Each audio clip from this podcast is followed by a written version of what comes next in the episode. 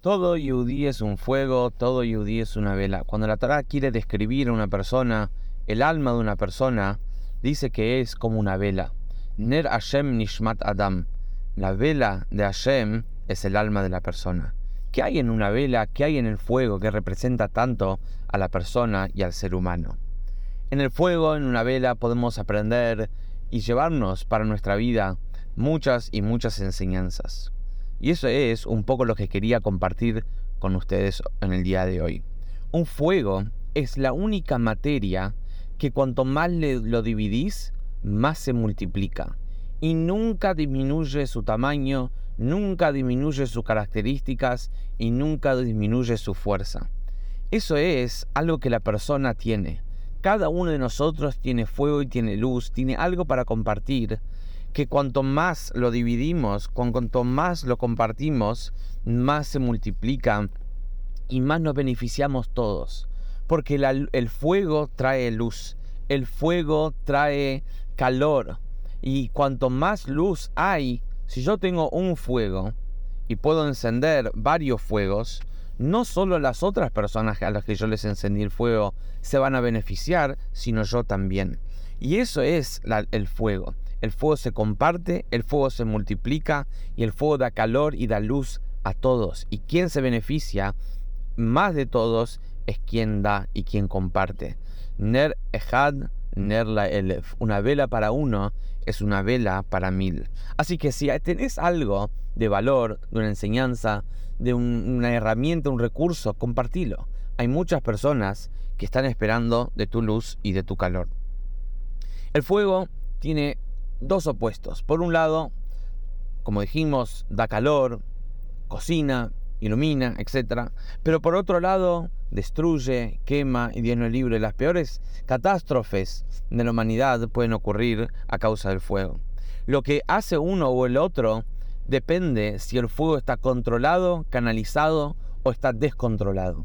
Tenemos que aprender que la locura no es mala, que la rebeldía no es mala, sino tenemos que canalizarla. Cuando está canalizada, es la mejor que hay. Nunca tenés que dejar tu rebeldía de lado. Hay gente que intenta apagarte. La Torah viene y te dice, no te apagues, simplemente canalizalo para construir y hacer de eso algo mucho más grande. Si te fijas, el fuego siempre sube. Hay algo en la persona que siempre te tira para arriba, siempre quiere crecer, nunca quiere estar estático y nunca es conforme con lo básico y siempre quiere más. Si te fijas también, el fuego siempre se mueve. ¿Alguna vez viste una persona rezar? Siempre vas a ver que esa persona se está moviendo. Y uno dice, ¿pero por qué se está moviendo? La respuesta es que es algo automático. La persona cuando entra en calor, la persona cuando está conectada, el fuego cuando se enciende, automáticamente se mueve. Entonces, no es que en la yeshiva o en el templo te dicen, mirá, ahora que vas a rezar, tenés que moverte para adelante, para atrás, para los costados. Es automático, cuando una persona se conecta, el cuerpo automáticamente se empieza a mover. El fuego necesita de combustible. El fuego necesita que lo estemos constantemente alimentando. Ahora hay dos tipos de alimento, dos tipos de combustible. Tenés la posibilidad de poner plantas secas que rápidamente van a encenderse y hacer un fuego muy fuerte, muy grande. La otra opción es ir colocando ramitas chiquitas, tronquitos chiquitos, cosas que le van a dar más solidez y más durabilidad a este fuego. En la vida pasa exactamente lo mismo. Hay gente que busca inspiración, hay gente que busca frases cortas, rápidas para salir adelante. En realidad, eso es algo de corto plazo. Lo que necesitamos es ramitas, tronquitos, troncos, cosas sólidas, un shiur, leer, estudiar, debatir, cuestionar, aprender, cosas que exijan y que cuesten y que lleven tiempo. Eso van a hacer con que la persona realmente, el fuego de la persona, pueda durar mucho y mucho más. Ahora, hay diferentes tipos de fuego. Tenés el fuego visible, una vela encendida. Esa es la persona que se nota su calor, su luz, su entusiasmo, su conexión, su inspiración. Está, se, se lo ve de lejos y ya lo identificás. Después tenés una persona que es como una brasa. Una brasa tiene fuego, tiene calor, pero no es visible. A veces puede estar escondido en un polvito blanco, pero si te acercás, le hablas, soplás un poquito, enseguida sale su fuego, enseguida sale su calor y puede compartirse a otros. Pero hace falta un poco más de diálogo, hace falta un poco más de conexión. a veces te pasa a vos también. A veces vos sentís que sos una vela, a veces vos sentís que tu fuego está apagado, pero en realidad está como una brasa, necesita un empujoncito, necesita una ayuda, necesita un Shabbat, necesita un Shiur, necesita algo para salir adelante y, descubrir lo que ya hay. Pero a veces ese fuego está tan escondido como un fósforo. El fósforo, en esencia, tiene fuego. Un fósforo, o como esas piedras que se usa para camping que saca chispas, ahí hay, hay fuego. Hace falta un esfuerzo un poco más, hace falta un roce un poco más duro, pero está ahí, está ahí adentro. Y es algo que, eso es algo que tenemos que saber. No existe una persona, no existe un judío que no tenga su fuego. La única pregunta es en qué estado está ese fuego, pero que está, está seguro. Tenemos que solo descubrirlo. En la parashá de esta semana, Bealotja nos habla de la mitzvah que Aarón, a Cohen, el gran sacerdote hermano de Moshe, tenía, que era de encender todos los días la menorá, el, el, el candelabro perdón, del templo del Beit HaMikdash. este candelabro, esta menorá, estaba compuesta de tres brazos en cada costado y, y el brazo del medio. Viene la Torah y nos dice algo muy interesante.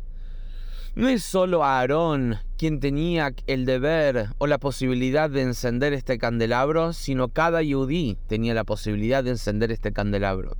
En un principio, Aarón era quien tomaba este rol, esta posición, pero en el caso que no estaba Aarón o no estaba dispuesto para encenderlo, cualquier persona lo podía hacer. Esto es distinto a cualquiera de las otras tareas que había para hacer en el templo ya que las otras tareas únicamente las podía hacer Aarón o algún otro Cohen que estaba por ahí. Pero el candelabro del Beit HaMikdash, la menorá, la podía encender cualquier persona que estaba disponible. Y esto es algo que tenemos que saber. Cada uno de nosotros tiene el rol de Aarón, de identificar, identificar a uno de los siete brazos, a uno de los siete tipos de judíos, a uno de los siete tipos de, de personalidad que existen y poder nosotros acercar nuestra luz y poder encender a ellos, multiplicar nuestra luz. Ese es el rol de cada uno de nosotros. No hace falta esperar a ser Aarón o tener la grandeza de Aarón o tener la capacidad de Aarón. Cada uno de nosotros tiene fuego y cada uno de nosotros puede encender. Y cuando podemos, debemos. Y esa es la enseñanza de la para allá esta semana. Encende tu luz y automáticamente así también encender la luz, la Neyamá de otras personas que están por ahí. Porque hay todo tipo de personas que están ahí esperando que vos los puedas iluminar. Como una vez había un joven que estaba en una yejidut, en una audiencia, en una reunión privada con el Rebe. Este joven le hizo varias preguntas al Rebe. Este joven se estaba por ir, volver a su, a su universidad. Y el Rebe le pregunta, Decime, cuando vuelvas a tu universidad, ¿podés ofrecerla a tus amigos que coloquen tefilín? Dice Rebe, pero yo no, yo no pongo tefilín siempre. ¿Cómo lo voy a ofrecer? El Rebe dice, ¿qué culpa tienen tus amigos que vos no podés tefilín? Ellos pueden poner tefilín. El rol, la responsabilidad de cada uno de nosotros de iluminar, no la podemos depender a un lujo, a un nivel nuestro. Es algo que tiene que darse de una manera cotidiana y espontánea. Cada uno de nosotros se va a enfrentar con diferentes situaciones y oportunidades de iluminar. Cuando vos te des cuenta que podés iluminar, que tenés luz, automáticamente lo vas a hacer para todo tu alrededor. Shabbat Shalom.